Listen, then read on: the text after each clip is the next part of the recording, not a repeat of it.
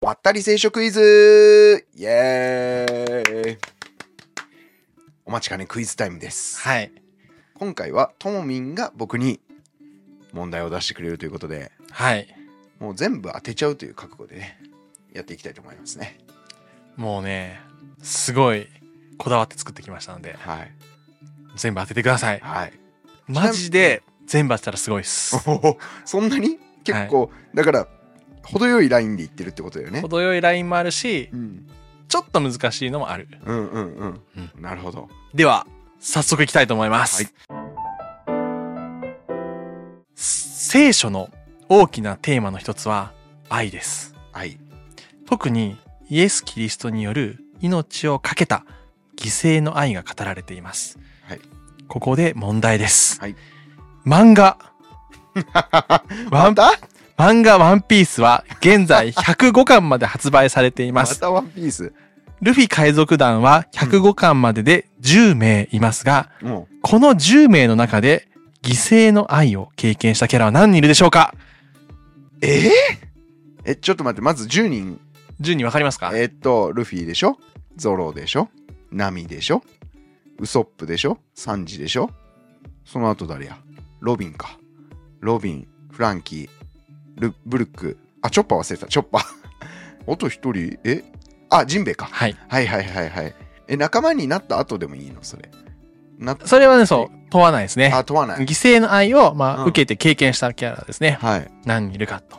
で、まあ、うん犠牲の愛ってね、こううん広い意味で取れるんですけど、うん。まあ、イエス・キリストは命をかけたってことで、うんうん命をかけてもらったっていうところまで含めて犠牲の愛としたいと思いますね。はい相手が死んだっていうのもそうです入ね。れて、はい。死ななきゃダメ。死ななきゃダメですね。ダメとは言わないんだけど、うん。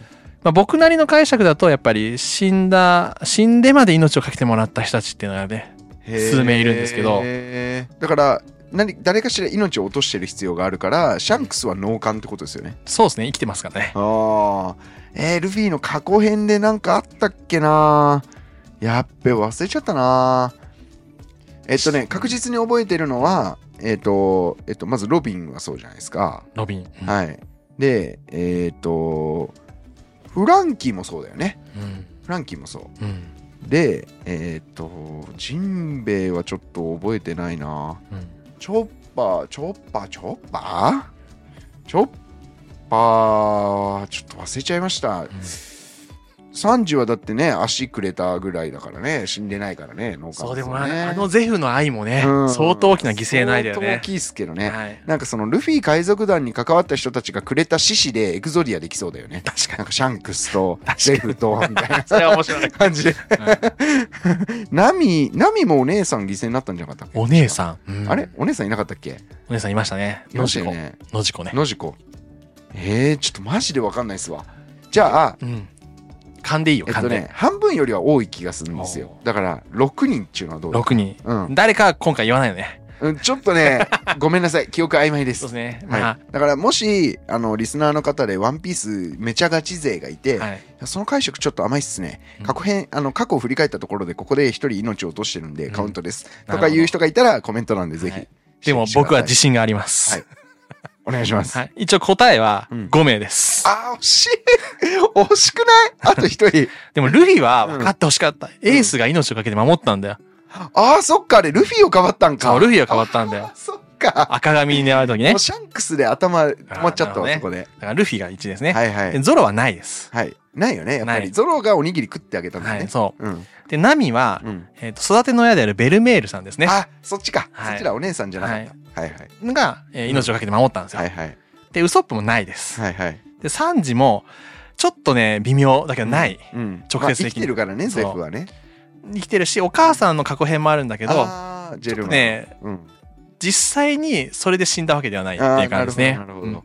で、チョッパーはあるんですよ。ヒルルクです。ほう、あ死んだんだっけヒルルクは、一応、チョッパーの毒キノコでも死ぬし、ん最後爆弾自分で自爆するんだけど、ああ、そっかそっかそっか。あれは、うん。バカ息子を守るためだったんでね。うんうんうんうん命がけのやっぱりあれも愛じゃないかなと。なるほど。はい。あとロビンもうんお母さんのオルビアとかね、そうだよねハグワルディ・サウルとか、うんうんオハラ全体がねロビンを生かしたんだよねあれは。ねそうだよね博士クローバー博士とかもそうだよね誰よりも犠牲の愛を受けてるのはロビンかなと思うね。んそう真っ先にロビン浮かびましたねあそう素晴らしい、うんでフランキーもそうでトムさんがうんやっぱ命がけでね、そうだよね守ってるね、うんうんでブルックはねちょっとねどう解釈していいか分かんないけどないんだ よねまあブルックが死なないからねそうそブルックの仲間はみんな死んじゃったけどうない、そうだでねジンベエもない、うんだからルフィナミうんチョッパーロビンフランキーの5人ああの大体僕当たってましたそうよあ当たっねてる、うわーなんか途中で諦めちゃったの悔しいなはいうんまあはいねワンピースの話でしたからね、まあ、これはですねちょっと刀らしの問題でした、はい次の問題いきます、はいえー問題です、はい漫画 また 漫画「ワンピースでは、またワンピースなんだはい、みんな知ってるかなと思って、はいはいまあなんか一ね、番有名な漫画といっても差し支えないですからね漫画「ワンピースでは聖書の中に出てくる人物や地名がたびたび出てきます、そうだね例えば聖書を持ったキャラであるうんバーサロミュー・クマはのいバーサロミューおはなじみバルトロマイであると、はいそれでは問題です、はいワンピースに出てくるキャラ地名ものの中で聖書にも出てくる固有名詞を10個答えよう10個、はえー、ちょっと待って、これね。えー、俺、一個も、一個も思い浮かばないかもしれないな。マジで1個もってことはないじゃキャラ、地名、ん、うん、もの、もの。うんえだから、あの、エヴァンゲリオンだったら、ロンギヌスの槍とかそ、まあロンギヌスの槍に聖書に、あの、槍は出てくるけど、そうロンギヌスって名前はそう出てだからくそういうのも OK ってことねる。あ、そういうのも OK。うんだか文化的なやつも。らヒント言うと、うん聖書では人物名で出てくるものが、はいワンピースだとキャラ、えっと、ものの名前として出てきたりするのね。ははははとか、そういう変換はあるんだけど、ではもはは明らかに聖書の固有名詞使ってるよねうんうんうんっていう感じなのね。なるほどね。例えばだ、だから、ハンニバルっていうのは、世界史の、そのハン、ハンニハンニバル、ハンニバルか。うんうんあの、ワンピースは。うんハンニバルはハンニバルがね、元になってるんだよね。ヒントはねはい、じゃあヒント1。はい。結構創世記の固有名詞出てきます。へえ。はい。え、ガイモンさんとかですか 逆にね、僕はそれ答えわか んない。いや、ガイモンさんってあの、うん初期に出てくそうる、ね、宝箱にはまってるね。そうそうそうそうそう。聖書に出てきたかなみたいな。いや、出てこないっす。えー、え、ちょっと待って、俺、本当にわかんない、一個も。僕も一個もわかんない。え、あ、ダメだ、俺。あ本の、当。ワンピースはちゃんと全部読んでるんですよ。うん本誌でも読んでるし、コミックスも全部持ってて読んでるんですけど、やっぱね、聖書が大好きだね。漫画読むときは漫画読むあの頭になってんですよね。なんかそのストーリーを楽しむっていうかね。だからその、固有名詞と結びついてないね。なるほど。俺、本当に細かんない。ペカパンプと か、ワノ国とかなんか、ね、忍ぶとか、なんだろう。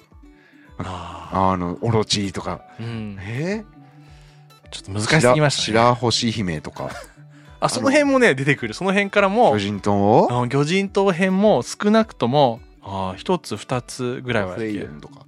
うん。わかりません。もう、あの、まさ、まさかの一個もわからんっていうのへで、ーギブアップで。なるほど。はい。えちなみに、じゃあ、僕が数えたやつ10個ぐらいちょっといきますね。はいまず一つ目、アダム。宝珠アダムって何だか覚えてますあかる、あ、木ね。木あの何作りました宝珠アダムから。あ船そう。あ、何の船だっけサウザンドサニー号じゃなあ、いかな。そうだそうだそうだそうだそうだ。はい、ルフィ海賊団の今そうです船は宝珠アダムから作られています。はいはいアダム出てきました。そうです。で、イブもあります。えー、そうなの宝珠アダムの、なんか対になってるのかな幼樹、幼樹イブっていうのがはいはいあはったね。それがまずありますとい。。へえ。はい。で、あとですね、魚人島編に約束の箱舟ノアって出てくるんですよ。あ、なんかあった気がすんな ー。あった気がする。うん。なんか船動いてたじゃん。うんうんうん。あとね、ちょっとこれ変則的かもしんないけど、魚人アーロンっていたよね。はいはい。アロンね。アロンですよモーセの兄のはい。アそロン、ういうことですよ。。そっか、アロンはアロンうか。ん。あと、創世紀のキャラで言うと、アダムの子孫でセトっていたよね。はいはい、いますね。まあこ、れ、あの、新海薬だと説説。ううんん。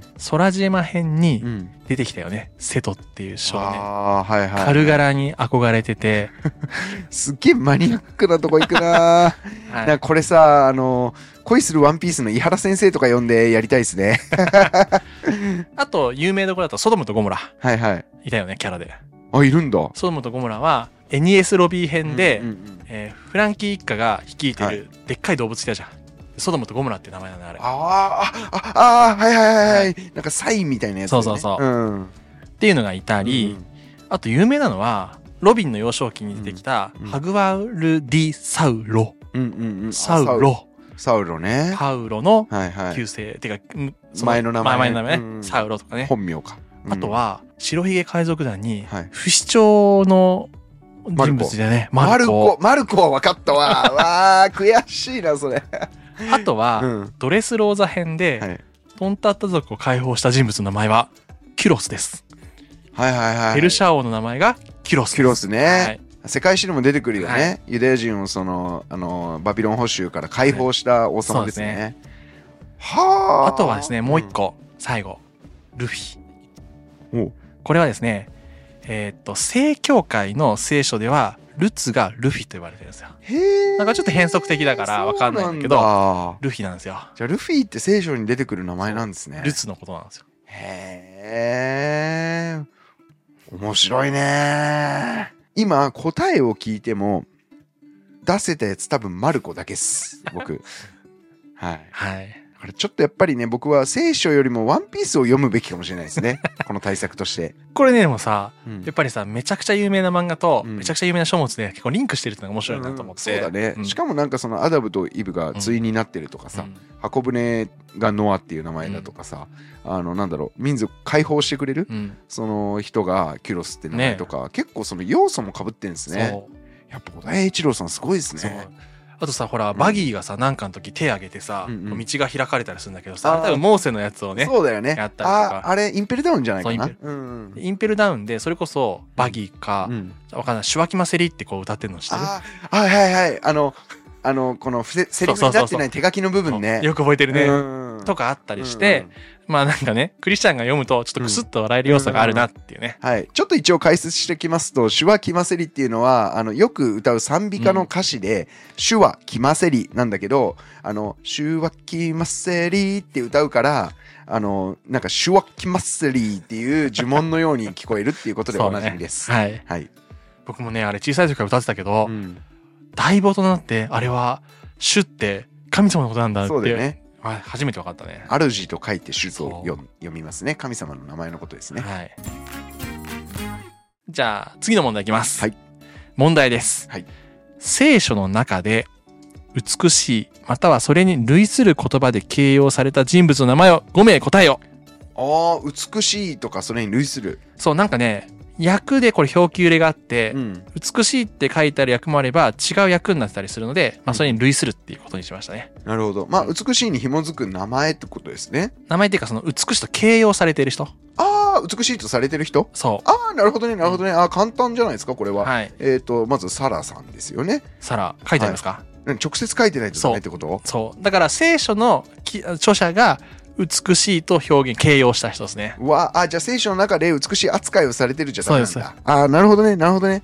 はいはいはい。えっ、と、じゃあ、リベカ。リベカはい。それから、えラケル。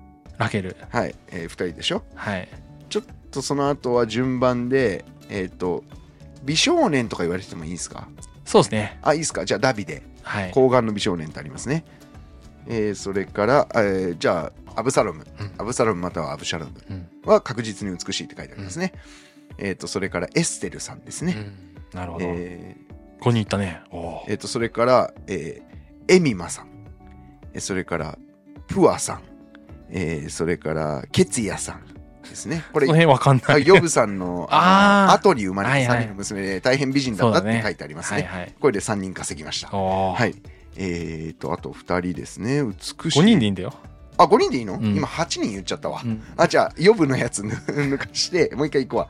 えっ、と、リベカさ、うんんえーラケルさん、エステルさん、それからダビデさんとアブサロムさん。ああ素晴らしいこの5人でお願いします。そうですねその5人も入ってますねあ、入ってますかイエーイそうですね、まあ、エステルさんそうですねこの乙女は美しくって書いてある、はい、その時にあとエステル記に出てワシュティ、あー前の王女さんですはねい、。もはい、美しさっておきさきさん書でいてすあっね。たりましたね、はい。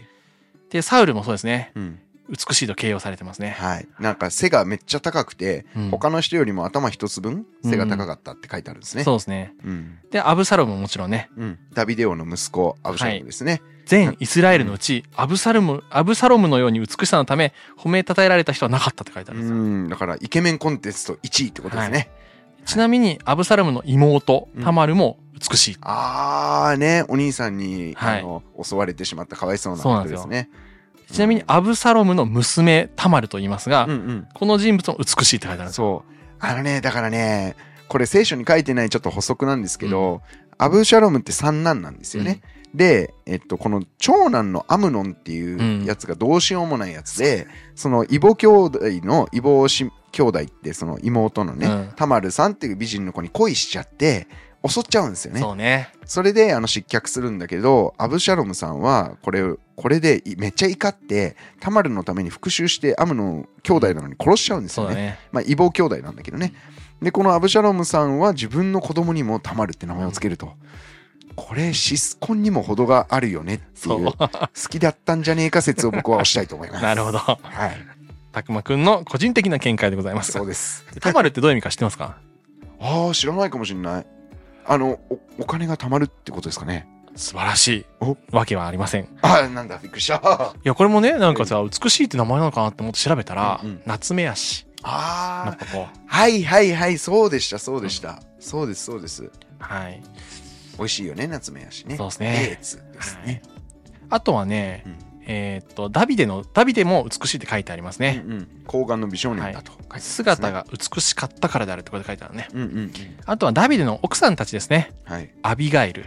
はいはいはい。あ賢くて美しかったとは思いいま。す。アビガイル憧れますね。はい。あとバトシェバ。うんうん。非常に美しかったとか。あは はバテシバとも言いますね。あの、これが原因でダビデはね、ちはょっいと。いろいろ失敗しちゃうんですけどね。はい。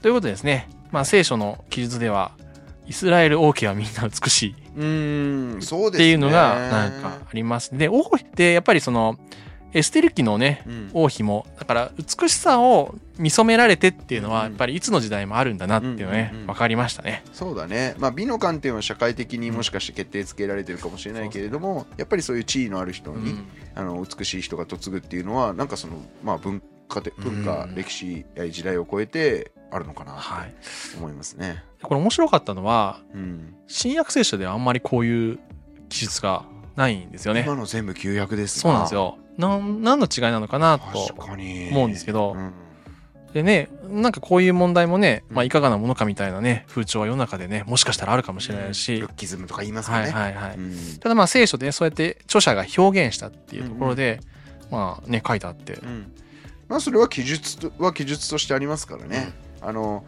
僕たちはやっぱりねあの心が美しい人が美しいと思ってますんでねそうですね。はい、やっぱりまあ僕を人にね、暑苦しくても美しさがあるということをあの体現していきたいなと思っております。はい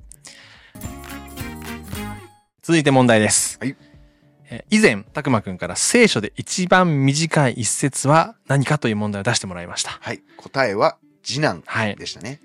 で、今回はうん私から短いシリーズの問題を出します。おこれはちょっと腕が鳴りますね。それでは問題です。聖書に出てくる人の名前で一番名前が短いのは誰かはいはいはいはいはいはいはい。これ、ね、だから一文字がいるんでしょう、多分。いないのかな。さあ。二文字はさっき言ったプアさんがいますうね。んえーでもこれ言えなきゃいけないんだよな。だから二文字はノアがいるんですよ。うんだからノアより短い人がいなきゃいけないんだけど、うーん、なんかあの、エジプトの街でノってあるよね。の。ノじゃなかったかな。これ、あから順番に言ってね。あ、い、う、で、僕の表情が変わったとこで。わ、か、メンタリスト大悟とかがやりそうですよ。うんは、さ、は、サラ、サラさんもいますよね。うん大ヒントいきましょうか。はい。一文字がいるんです。いるよね、やっぱり。この問題を出すってことは一文字がいるんですうんよ。うん。二文字だったら二文字の人全員答えてくださいって僕はそう出だすよよね。ね。そうだよねだ。からいい勘をしておりまうす。ん。一文字誰でしょうかヒンもう一個ヒント聞いていい、うんそのどの書に出るかってああ、いいです言ね。えたりする、いいよ。列王記です。もう無理ゲーのやつじゃんそれあの、列王記ってね、いろんなイスラエルの歴史が書いてあるんですけど、はいめちゃめちゃ登場人物出るんで。めちゃ、じゃあもう一個ヒントいきます。はい。王様の名前です。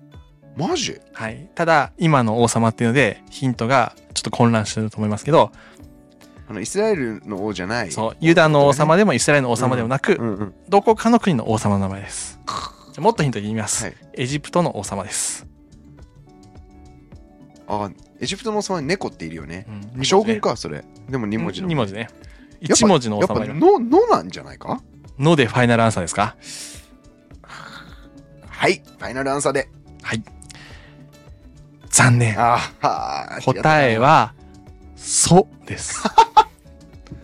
あの、ちょっと惜しかったね。惜しかったあのちょ、ちょんがないだけで。はいじゃあ、列王記うん下17章4節口語訳で読みます。はいアッスリアの王は、ホセアがついに自分に背いたのを知った。うんそれは、ホセアが死者をエジプトの王、ソに使わし、また年々治めていた貢ぎをアッスリアの王に治めなかったからで ある。